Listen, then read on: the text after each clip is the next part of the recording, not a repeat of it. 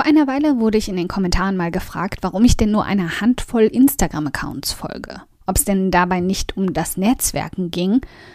Und ich las dann daraus, dass ich mich damit sehr unsozial verhalte. Dem Gegenteil von dem, wie es in Social-Media-Kanälen eigentlich sein sollte.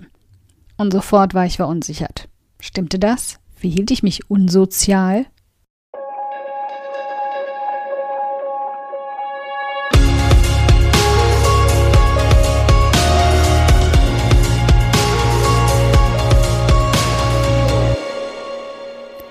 Hi, ich bin Karina, Gründerin von Pink Kompass um 180 Grad und der Feminine Jazz und teile hier im um 180 Grad Audioblog alles mit dir, was in meiner Selbstständigkeit funktioniert und was nicht. Wir knacken meine Strategien rund um Marketing und Mindset, denn Erfolg beginnt in deinem Kopf.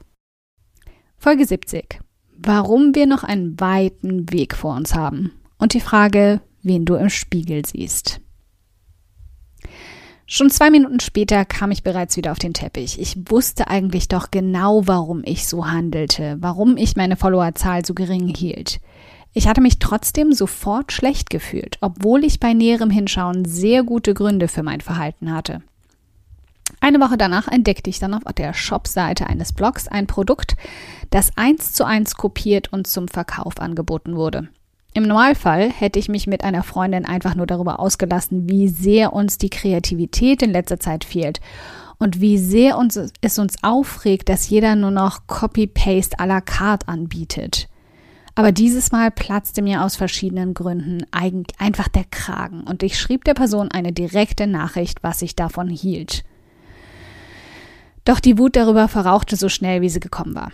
Zwei Tage später wollte ich mich fast schon wieder dafür entschuldigen, dass ich offen meine Meinung gesagt und jemand darauf angestoßen hatte, dass kopiert, geklaut und dann damit Geld verdient wird. Und bei dem Gedanken hätte ich mir gern gleich schon wieder eine geklebt. Wir entschuldigen uns gerne und häufig für alles, selbst wenn wir im Recht sind. Auch wenn die Produkte, die ich kritisiert hatte, sofort aus dem Shop verschwunden sind, bleibt es eine Tatsache, dass ich nicht ungerechtfertigt meinem Ärger Luft gemacht habe. Und trotzdem bekam ich Schuldgefühle, die sich nicht abstellen ließen. Und wem wir solche Gedanken und Gefühle zu verdanken haben? Dem Nice Girl Syndrome. Wir bekommen von klein auf beigebracht, nett, lieb, unscheinbar und angepasst zu sein. Für alle anderen Versionen von uns sind Reaktionen wie Zicke, ein genervtes Augenrollen und das Abfragen unseres Zyklus reserviert. Und ich kann mir gut vorstellen, dass die Reaktion auf meine E-Mail mindestens eine davon provoziert hat.